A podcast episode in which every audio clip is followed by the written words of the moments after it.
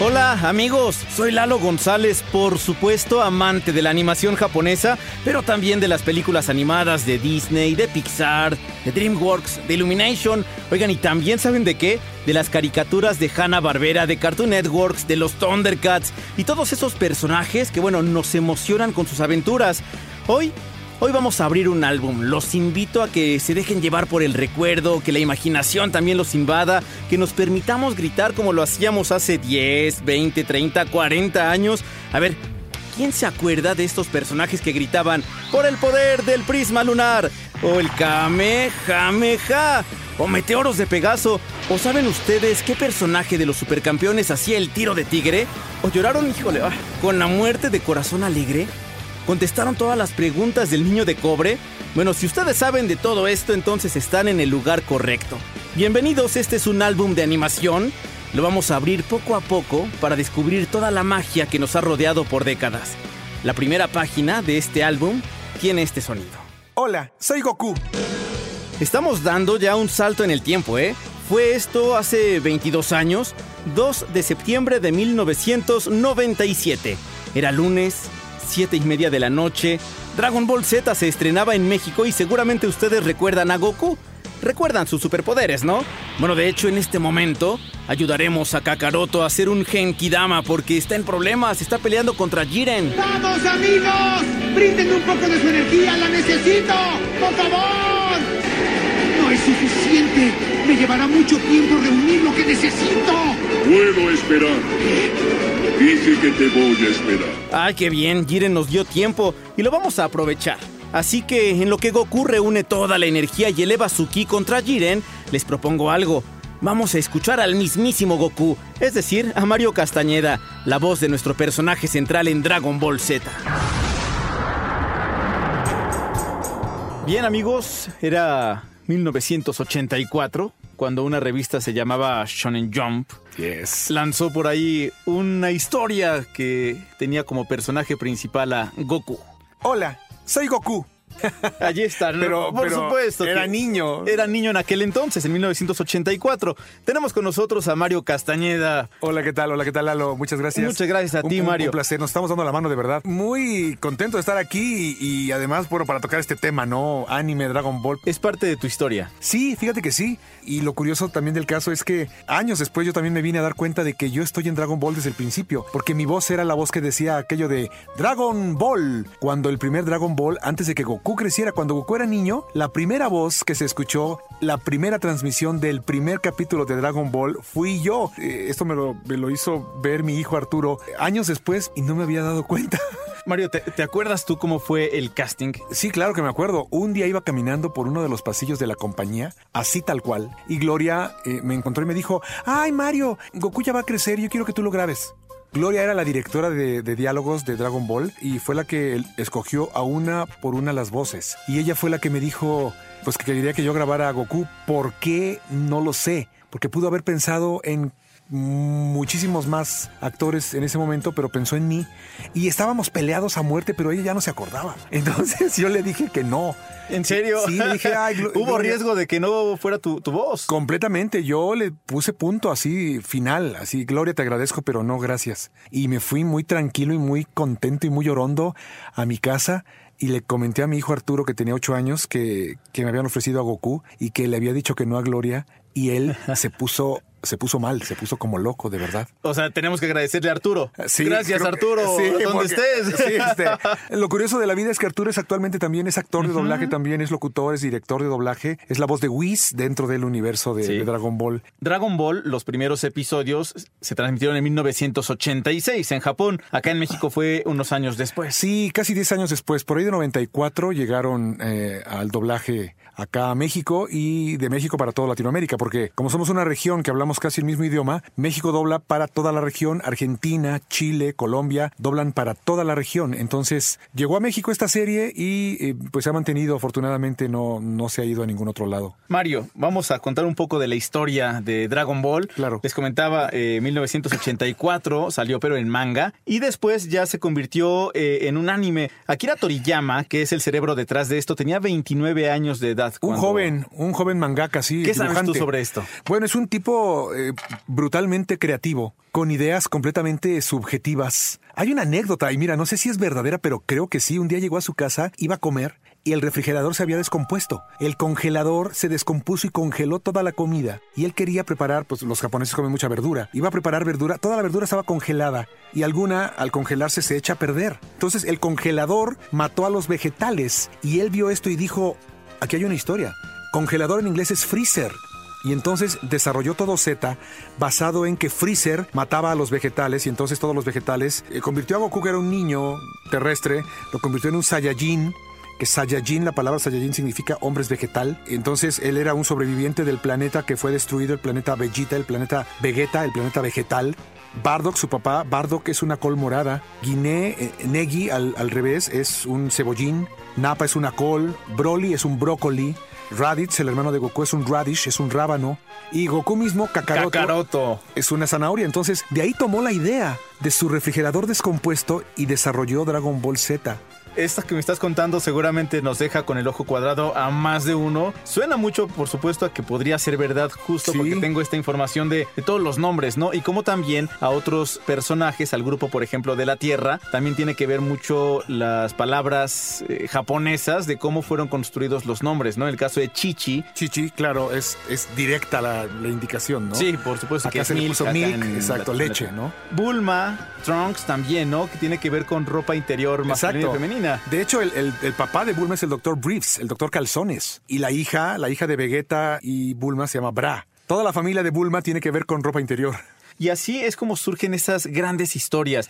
No sabemos si Akira Toriyama a sus 29 años pensaba que en este 2019, 35 años después, estuviéramos platicando alrededor del mundo Sí. sobre Dragon Ball. Todo este humor de Goku, eh, el hecho de que Goku, que es su personaje principal de Dragon Ball, es un niño grande. Goku es completamente inmaduro, completamente infantil, dice lo que piensa, o sea, de verdad, eh, a veces es increíble para los fans, no, no, no lo entienden, no lo soportan, no, no puede ser tan inocente. Pero aparte hay un, golpe que se supone que él se da, se cae de un barranco y se golpea la cabeza y olvida su esencia Saiyajin y su misión que era destruir a, la- a los terrícolas para que el planeta pudiera ser vendido a otro- a otra raza. Se le olvida y no lo hace y cuando su hermano llega a buscarlo, pues él no tiene idea de lo que tenía que hacer.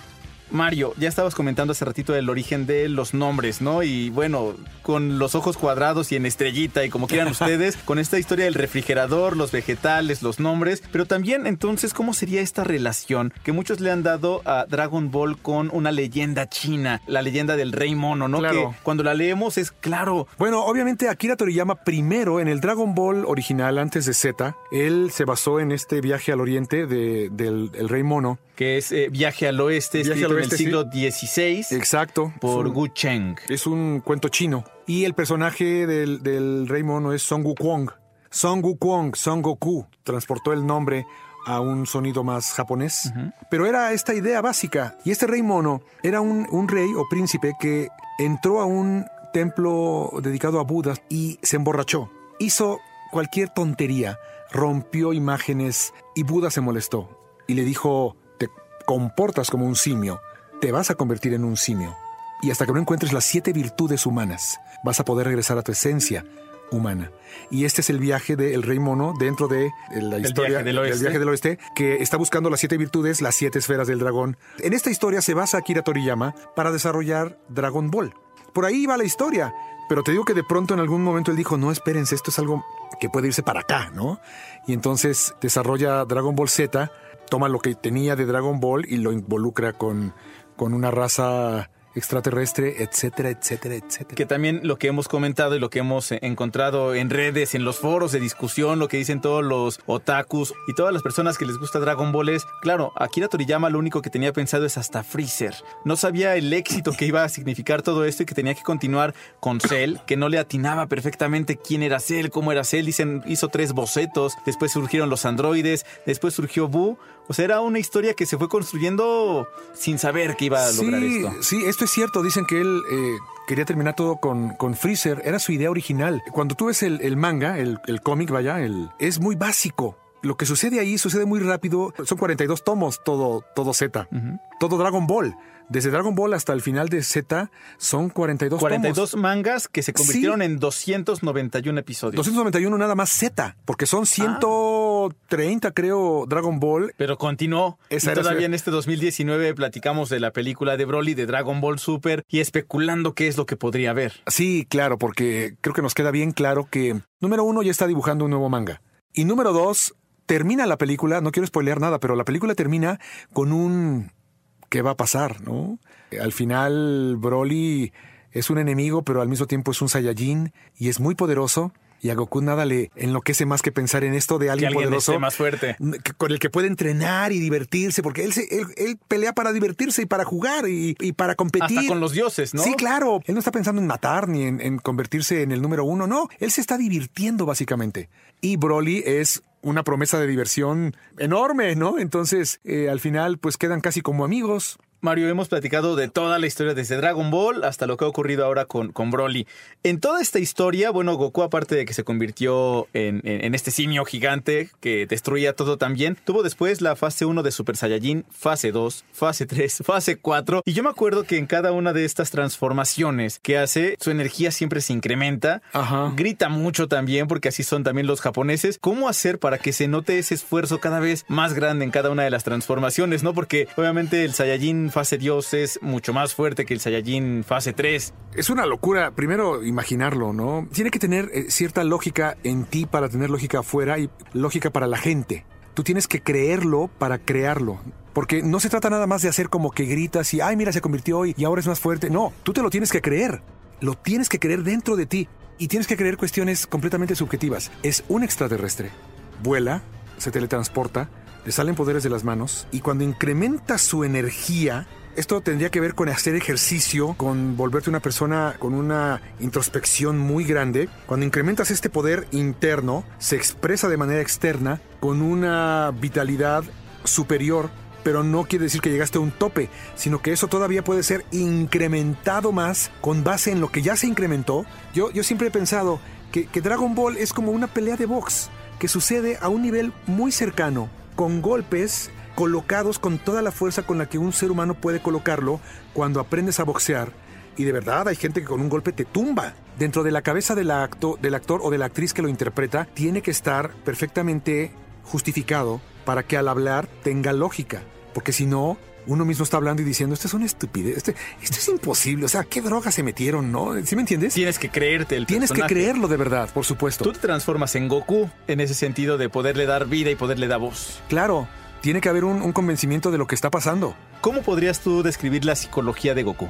Obviamente, Goku es completamente inocente, infantil, debe tener algún problema de verdad, y lo digo en serio, sin ningún afán de molestar a nadie. Este golpe del que se habla, que se dio de niño, que le golpeó la cabeza, por supuesto que tiene trascendencia hasta ahora. Síndrome de, ¿qué es? Turot, el que no puede evitar decir lo que piensa. Goku te dice lo que piensa. No, no se da cuenta de No lo tiene que dice. filtros. No, tiene cierto Asperger, es bipolar completamente, es una persona que no trabaja, obviamente, está dedicado a entrenar y a pelear. Y cuando lo ponen a trabajar en, en la granja y tal, la pasa muy mal. La pasa muy mal, es aburrido, no entiende el sentido. El sentido del dinero y la relación con el mundo externo parece que le cuesta mucho trabajo. Es un niño grande, es completamente irresponsable. Preguntarte también, ¿cuáles de los villanos, cuál crees que es el más difícil de vencer? Yo creo que el más difícil de vencer es él mismo. De verdad, mi villano favorito es Freezer. Pero creo que aparentemente esta completa irresponsabilidad de, de Goku es no darse cuenta de la realidad, le impide también darse cuenta de cuando ya físicamente no puede. Entonces sigue y sigue. Porque sabes que estábamos grabando Dragon Ball Super y la gente me preguntaba, Mario, ¿en qué va a acabar? Y yo decía, ay, ¿en serio? No manchen, ¿no? O sea, pues ¿cómo que en qué? Pues al final va a ganar, por supuesto. O sea, no va a morir, va a vencer el bien. El contrincante, que no es que sea un enemigo, pues porque estaban en un torneo, ¿no? No, no es que se Porque odiaran. también quiere salvar su planeta. su Claro, universo. no, estaban, estaban compitiendo, pues el contrincante va a ser vencido. Kira Toriyama le encanta no poner a, a Vegeta ni a Goku al frente como triunfadores, sino poner a alguien enfrente. Ahí está Mr. Satan Mr. Satan, salvando. ¿no? Que siempre es el héroe de la- del planeta Tierra. Exacto, ¿no? Entonces, acá en Super, pues queda Androide 17 como quien realmente llega a salvar el día, ¿no? Toma un villano, al villano por excelencia, y lo convierte en un aliado que va a estar junto a él para vencer al final a, a- a Jiren. Entonces, eh, de pronto dices que curioso es. Porque Picoro era el villano, está de este lado. Vegeta está de este lado. Freezer está de este lado. Majin Buu allá anda comiendo chocolates. El dios de la destrucción, Bills, pues, también está ahí comiendo y cuidando a la nieta. Es muy curioso. Al final no hay villano realmente. Hay contrincante como deportivo, pero al final quedamos como amigos, sigue entrenando, yo sigo entrenando para volver a competir, volver a jugar y a ver quién es mejor con las canicas. Al fin de cuentas, ¿qué villano ha sido vencido así? Freezer no murió, ahí está, ahí sigue. Cell, ok, Cell sí fue destruido. Majin Buu, pero ahí sigue Majin Buu. Que de hecho, ¿sabes que Majin Buu es un homenaje a Walt Disney? Ah, ¿en serio? Eso no Sí, me lo claro. sabía. ¿Cómo es la historia? Sí, es muy sencillo. Hay tres villanos en la saga de Majin Buu. Bibidi, Babidi y Majin Buu. Salakadula, Chachicomula, Bibidi, Babidi, Buu. Es un homenaje que hizo Akira Toriyama a Walt Disney. No ¿Cuál es el gusto que tendría Akira Toriyama por Disney? La admiración que, que le tenía, obviamente, como un monstruo creativo y dibujante maravilloso, ¿no? Eh, creador de mundos y, y de todo lo que nos llega ahora de, de Walt Disney, ¿no? Que es un monstruo que no deja de crecer. Con todo lo que estás contando, Mario, me gustaría creer que Dragon Ball es infinito. O sea, estamos hablando de 35 años hablando de esta historia. Es como los Simpson, ¿no? Que tienen ya más de 500 episodios y uno quiere seguirlos viendo aunque tengan la misma edad y que no crezcan. Y con Goku también, o sea, tiene 38 años o 31, como lo quieran ver, desde hace muchos, muchos años, décadas con esta edad. No le pasan los años por encima. Pareciera que es infinito. ¿Te gustaría pensar a ti que es infinito? Mira, obviamente que el, el mundo del ser humano es finito. Uno nace y se va a morir en algún momento. O sea, esto es algo natural, punto, ¿no? De pronto ves lo que hace ahora Marvel con todo el mundo eh, Avenger, ¿no? Todo el universo Marvel, que eran historias separadas y de pronto en algún momento dicen, a ver, todo esto en un solo universo, ¿cómo existe? ¿Cómo coexiste? Lo que digo es, estos universos de pronto están allí, pero al mismo tiempo son finitos. O los vas haciendo crecer con nuevos superhéroes que van naciendo y creciendo por allá en el universo. Y aquí es lo que tendría que pasar con Dragon Ball. Que Dragon Ball pudiera crecer. En esta película creo que lo que sucede es que eh, Dragon Ball echa un brinco al pasado. Y entonces abre un mundo dentro de Dragon Ball que no había explotado. Y es este mundo de los Saiyajin antes de Goku, con el papá y la mamá de Goku, con Vegeta naciendo, con el rey Vegeta, que en algún momento te pueden dar semillas de historias que vas a explotar en el presente con Goku o te vas a ir luego al futuro. En algún momento puede ser que así crezca este universo. Haciendo precuelas, secuelas y todo como existe también en el mundo cinematográfico. Mario, estamos casi terminando, pero ¿cuántas veces habrás gritado el Kamehameha? Mira, olvídate de las veces que lo he gritado en las películas o en la serie. Lo he gritado afuera N veces, porque ahora en las convenciones eh, o la gente se acerca y me pide que le grabe saludos, que le mande un kamehameha para X o Y persona, etcétera. Entonces es algo que, que- que digo a cada rato. Lo he dicho miles, miles de veces. Te mando un saludo y te mando un. Y no que grite Kame.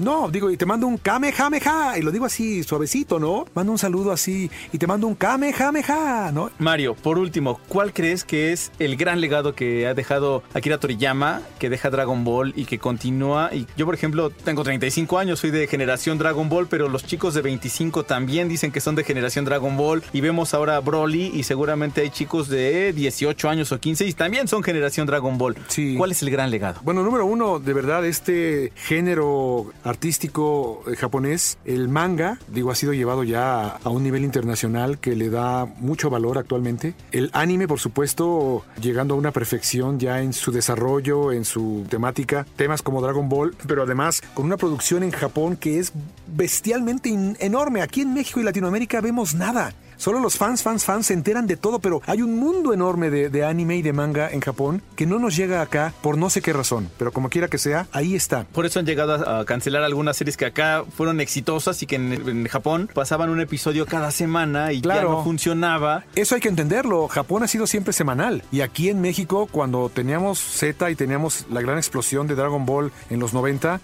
Dragon Ball estrenaba 10 episodios semanales. 10 episodios, eran 10 semanas en Japón. Y acá los niños y los adolescentes y los fans de Dragon Ball veían dos capítulos diarios, de lunes a viernes. Era una locura de información. Y se acostumbraron a esto. Era un chorro de agua que caía y ahora que pasaban Dragon Ball Super caía una gotita cada y Latinoamérica se vuelve loco. Japón Y está había que acostumbrado. cazarlo en internet y Claro, Japón está acostumbrado a esto, Latinoamérica no. Entonces, bueno, es una historia muy básica.